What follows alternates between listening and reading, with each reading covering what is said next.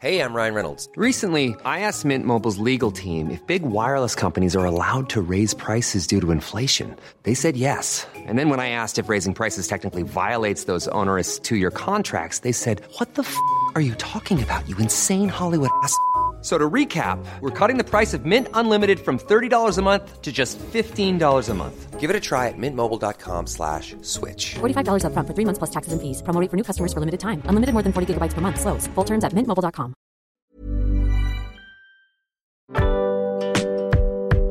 Boulevard des Arts, c'est le podcast culturel du Dauphiné libéré. Cinéma, musique, théâtre et danse, dans les allées d'un musée, au pied d'une fresque ou dans les pages d'un livre, voici leur parcours, leur actu, leur regard sur le monde ou leur héritage.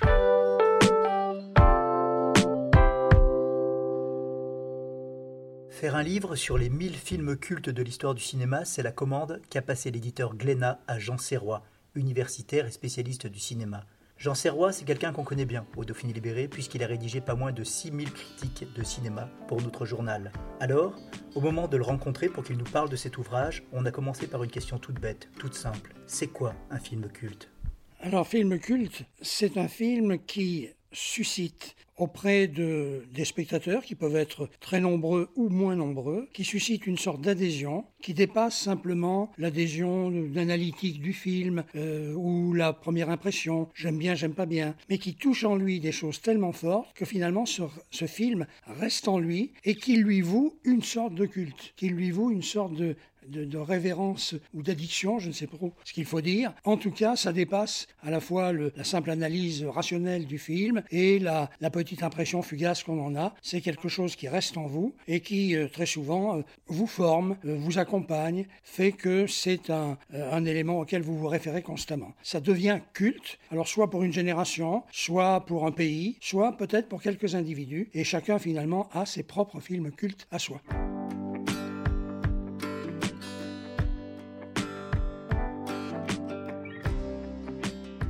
Qui est surprenant, c'est que la notion, elle enveloppe des cinémas très différents. Très différents à la fois par les, le genre des films. Ça peut être aussi bien des tragédies que des comédies, des westerns que des films noirs, euh, des films de kung-fu, des films de science-fiction. Tous les genres engendrent de ces adhésions dont je parlais, et également très différents par le fait que ce sont des films qui s'adressent à des générations différentes, à des gens différents qui peuvent toucher aussi bien les riches que les pauvres, les gens de haute culture que la culture la plus populaire et la plus simple. Et finalement, c'est un petit peu cela qui permet de sentir à quel point le cinéma est un art euh, tous azimuts qui touche absolument tout le monde et mondialement parce que c'est un art aussi culte dans tous les pays et euh, dans le livre, naturellement, il est question, bien sûr, de films français, puisque nous sommes d'abord des spectateurs français, mais également nous avons été fortement marqués par des films américains, par des films italiens, par des films orientaux, etc.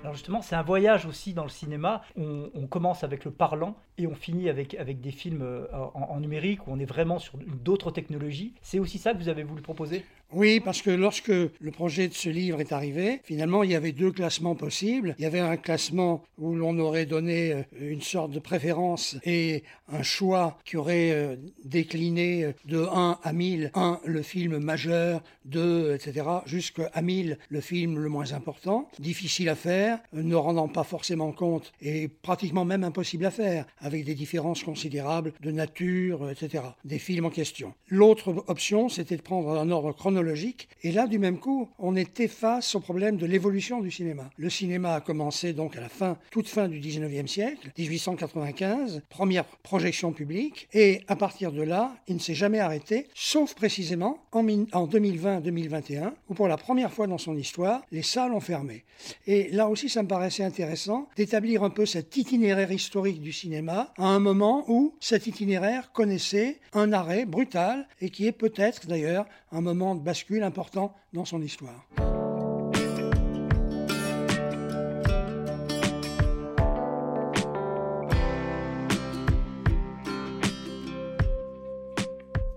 Alors il y a plusieurs manières de rentrer dans, dans, votre ouvrage. Il y a bien entendu de manière chronologique, où on va suivre en fait cette évolution du cinéma, ou alors il y a peut-être une autre manière, c'est de chercher les réalisateurs. Et on s'aperçoit que dans les réalisateurs que vous avez, que vous proposez, il y a des noms qui ressortent. Il y a Kubrick, qui, a, qui a 10 films, il y a, il y a Truffaut, il y a Hitchcock. Alors pourquoi est-ce que forcément un Kubrick c'est forcément culte? Alors c'est pas forcément culte, c'est pas. Disons que dans le cas de Kubrick, pratiquement tous les films de Kubrick ont entraîné une sorte de curiosité, d'adhésion extrêmement forte, pas forcément d'ailleurs du même public, mais il y a très peu de films de Kubrick qui n'aient pas été reçus véritablement comme un film référence. Donc on est là avec vraiment un des réalisateurs majeurs de l'histoire du cinéma, des gens comme Truffaut, euh, plus récemment des gens comme Tarantino, sont des gens dont les films, chacun des films marque d'une certaine manière. Alors ce qui fait que si on les retrouve plus souvent, c'est évidemment parce que la qualité, disons, de leur production, la continuité de cette production est telle qu'ils ont fourni plusieurs de ces films. Hitchcock, par exemple, on pourrait presque mettre tous les films d'Hitchcock, ils ont tous eu un écho absolument extraordinaire. Et en même temps, ça, ça donne une sorte d'étalon, on pourrait dire, de l'histoire du cinéma à travers ces réalisateurs. On retrouve au fond, quand on essaie de, de, classer tout cela, on retrouve finalement ce qui est la, je n'allais pas dire le classement, mais ce qui est un petit peu la l'image, euh, la carte euh, topographique du pays cinéma, dont certains sont plus importants que d'autres, ont fourni des œuvres plus importantes que d'autres, ont pu avoir d'ailleurs des œuvres plus longues que d'autres. Il y a des réalisateurs qui ont vécu euh, très longtemps et qui ont une, filmographie extrêmement développée, d'autres qui sont les auteurs de deux ou trois films, dont un a pu parler, un seul par exemple. Hein. Donc on a des cas comme ça, ce qui fait que la variété est telle qu'on a à la fois beaucoup de réalisateurs, il y a beaucoup plus de réalisateurs cités qu'on ne pourrait le penser, il y a des réalisateurs cités pour un seul film, quelques-uns qui sont peu connus, films ou réalisateurs, et au contraire, comme vous le disiez, des réalisateurs très connus qui naturellement prennent une place plus importante.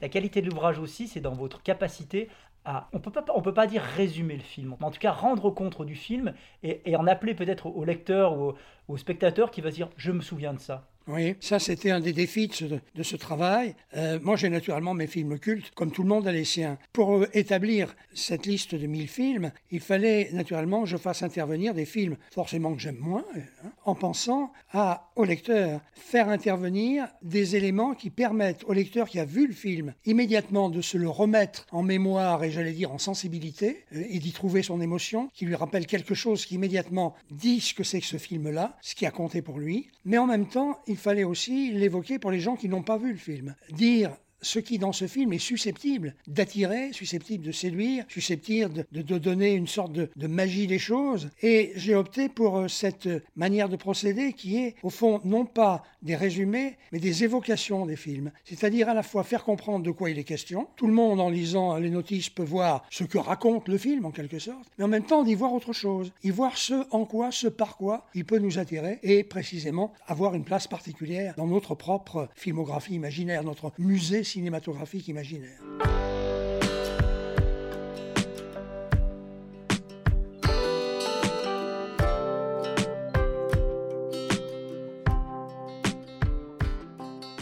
Quand on propose un ouvrage comme ça avec 1000 films, il y a toujours des petits malins, et j'en fais partie, qui vont vous dire mais il manque celui-là, il manque celui-là, pourquoi vous n'avez pas mis un tel, un tel? J'imagine que c'est des choses que vous avez déjà entendues, que vous allez entendre aussi quand vous allez faire vos dédicaces. Comment est-ce qu'on réagit par rapport à ça? Alors euh, on réagit de manière extrêmement favorable en se disant que c'est très bien, puisque c'est la preuve que la notion de film culte existe pour chacun des lecteurs.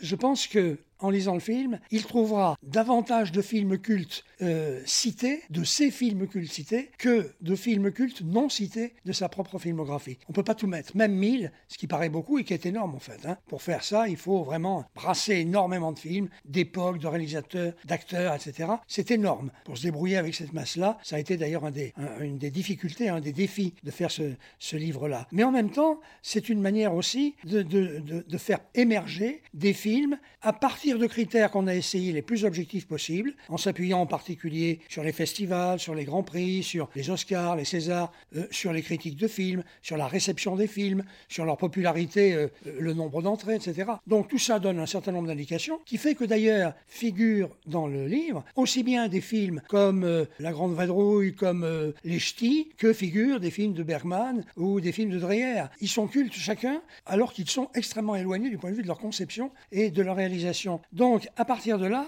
on se dit que j'ai essayé de faire le, plus complet possible, en respectant d'ailleurs le fait qu'il y avait dix décennies, que euh, chacune de ces décennies devait être à peu près également représentée, qu'il fallait donner une, idée de l'évolution du cinéma. Sur ce plan-là, certains films, peut-être moins réussis, marquent des moments forts, et du même coup, euh, peut-être exclure. D'ailleurs, jusqu'au dernier moment, il y a deux ou trois films sur lesquels je me suis posé des questions, que j'ai remplacés par d'autres, etc. La liste n'est certainement pas définitive, et pour le dire, d'ailleurs, j'ai rajouté un mille unième film qui ouvre la voie à, aux mille prochains autres films, si vous voulez, cultes du cinéma possible. Justement, l'ouvrage se termine sur Parasite. C'est un, un, choix fort quand même, Parasite. C'est sans doute l'un des derniers films marquants de ces derniers mois. Oui, alors Parasite, il cochait toutes les cases. Hein. C'est un film d'une cinématographie lointaine, coréenne. C'est un film, bien des spectateurs qui l'ont vu ne connaissaient pas le metteur en scène, le réalisateur. C'est un film qui a remporté toutes les, toutes les, les trophées possibles, César, Oscar, etc. Il a été plébiscité partout, euh, Palme d'Or. C'est un film qui euh, réinvente aussi le cinéma. Quand on voit Paradigme, il y a des mélanges de tons absolument étonnants. C'est un film dans lequel on a des moments de rire incroyables et une noirceur absolue. C'est-à-dire qu'il y a une manière de prendre le cinéma qui euh, et c'est pourquoi j'ai voulu le mettre euh, à la fin. D'ailleurs, c'est un film de 2019. Euh, c'était la fin de la décennie, si vous voulez. Et euh, le, livre s'arrête en 2020. À partir de là, naturellement, c'était le film idéal pour clôturer à la fois ces 1000 films et en même temps pour dire que le cinéma continue à inventer, continue à être, à être constamment créateur, créatif. Et que là, on a véritablement à faire un film qui, qui, qui restera culte. On, a très peu de recul. Hein. On a un an, deux ans à peine avec ce film-là. Et pourtant, on sait bien que lui, il marque quelque chose.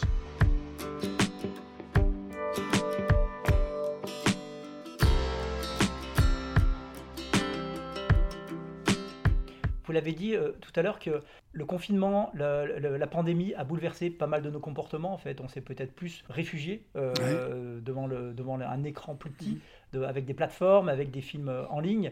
Est-ce que le cinéma va se relever de tout ça, selon vous? Alors ça, c'est une vraie question, et je crois qu'il faut attendre quelques années pour en voir les effets. Il y a plusieurs choses, c'est ce que je signale dans, l'introduction du livre. Jamais il n'y avait eu une crise de, de ce type-là. Le cinéma a constamment euh, eu à affronter des crises. Si on regarde euh, l'historique, si on regarde les, les documents, les articles, etc., la mort du cinéma a été annoncé en permanence. Depuis le début, dès qu'il est né, on a dit ça ne vivra pas. Et puis d'année en année, de décennie en décennie, il y a eu constamment des, des articles qui disaient c'est la fin du cinéma. Il y a une histoire du cinéma qui commençait, écrite par Georges Sadoul, qui était de 1950, par là 55, qui disait le cinéma est mort. C'était la conclusion. Et puis on se rend compte que c'est pas vrai, ça a continué. La différence, c'est que cette fois-ci, il s'est produit quelque chose qui ne s'était jamais produit, qui est à la fois, qui n'est pas technique. Les crises du cinéma ont toujours été techniques. Passer d'un art muet à un art parlant. Passer d'un art en noir, un art en noir et blanc à un, art euh, de la couleur. Passer de la pellicule euh, au numérique. C'était des éléments techniques qui bouleversaient les conditions du cinéma. Là, c'est l'acte du cinéma. C'est-à-dire la salle qui est en cause. Les salles ont fermé, ou elles ont été limitées d'accès. Ce qui fait qu'un bon nombre de gens, pour l'instant, n'y retournent pas. Pas encore, on peut espérer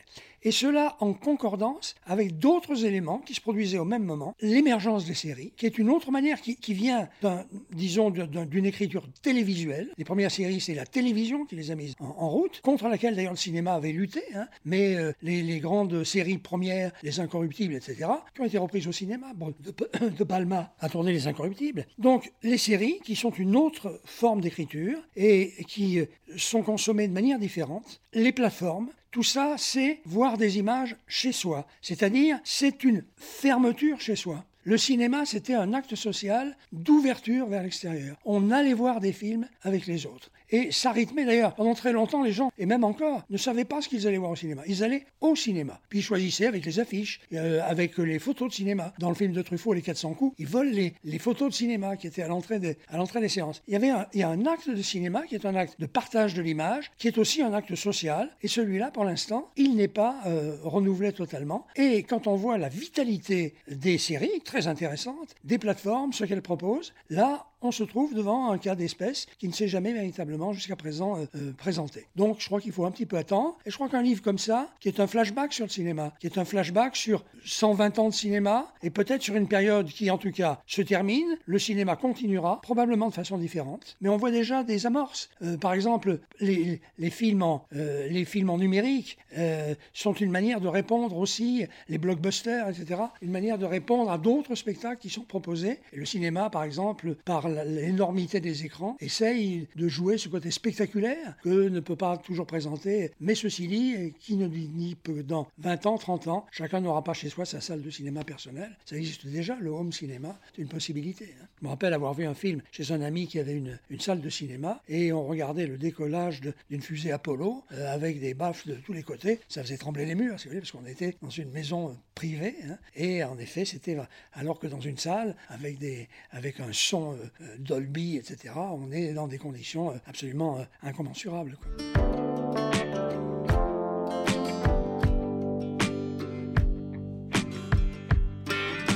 Dernière question et, un exercice un peu compliqué. Vous avez fait plus de 6000 critiques pour le Dauphiné libéré. Vous avez fait de nombreux ouvrages sur le cinéma. Vous avez rencontré énormément, énormément de réalisateurs, d'acteurs. Allez, une petite anecdote, un truc particulier qui vous est arrivé, une relation particulière à un acteur, à un réalisateur? Bah, écoutez, celle qui me tient le plus à cœur, c'est probablement celle que euh, j'avais eue avec euh, Claude Miller, parce que j'avais fait une, critique sur un film de Claude Miller qui n'avait pas été euh, très bien reçu par la critique, et moi j'avais essayé d'analyser, ça s'appelait De sourire, c'est un film qui était un film particulier dans sa, dans sa carrière, et j'avais fait une analyse dans laquelle je développais l'idée que c'était probablement son film le plus personnel, le plus profond, dans lequel il y avait beaucoup à, à trouver. Et Claude Miller avait, faisait pratiquement une dépression devant le fait que ce film n'avait pas été reçu, pas été compris, et euh, finalement, ma critique lui est parvenue à peu près un mois après la sortie du film. Il avait déjà lu beaucoup de critiques qui, démolisaient son film. Euh, C'était pas un film parfait, je le disais d'ailleurs. Hein. J'avais pas mal de réserves sur la forme, etc. Mais j'essayais d'aller au, fond de la critique. Et un soir, quand je n'étais pas là, je mets mon répondeur en rentrant à 1h du matin et j'entends cette phrase que j'ai toujours euh, dans l'oreille qui me dit euh, C'était Claude Miller, c'est ici Claude Miller. Nous ne nous connaissons pas. Je viens de lire votre critique. Elle me donne envie de continuer à faire du cinéma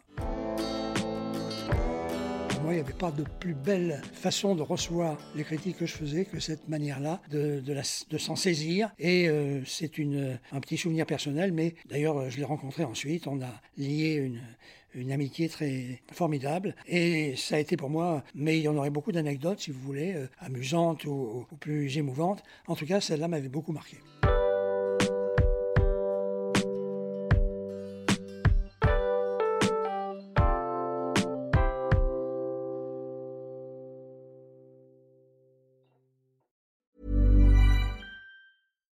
When you make decisions for your company, you look for the no-brainers. And if you have a lot of mailing to do, stamps.com is the ultimate no-brainer. It streamlines your processes to make your business more efficient, which makes you less busy. Mail checks, invoices, legal documents, and everything you need to keep your business running with stamps.com. Seamlessly connect with every major marketplace and shopping cart Schedule package pickups and see your cheapest and fastest shipping options from different carriers. With rates up to 89% off USPS and UPS rates. And with the Stamps.com mobile app, you can take care of mailing and shipping wherever you are. Make the same no brainer decision as over 1 million other businesses with Stamps.com. Sign up with Code PROGRAM for a four week trial, plus free postage and a free digital scale. No long term commitments or contracts. That's stamps.com. Code program.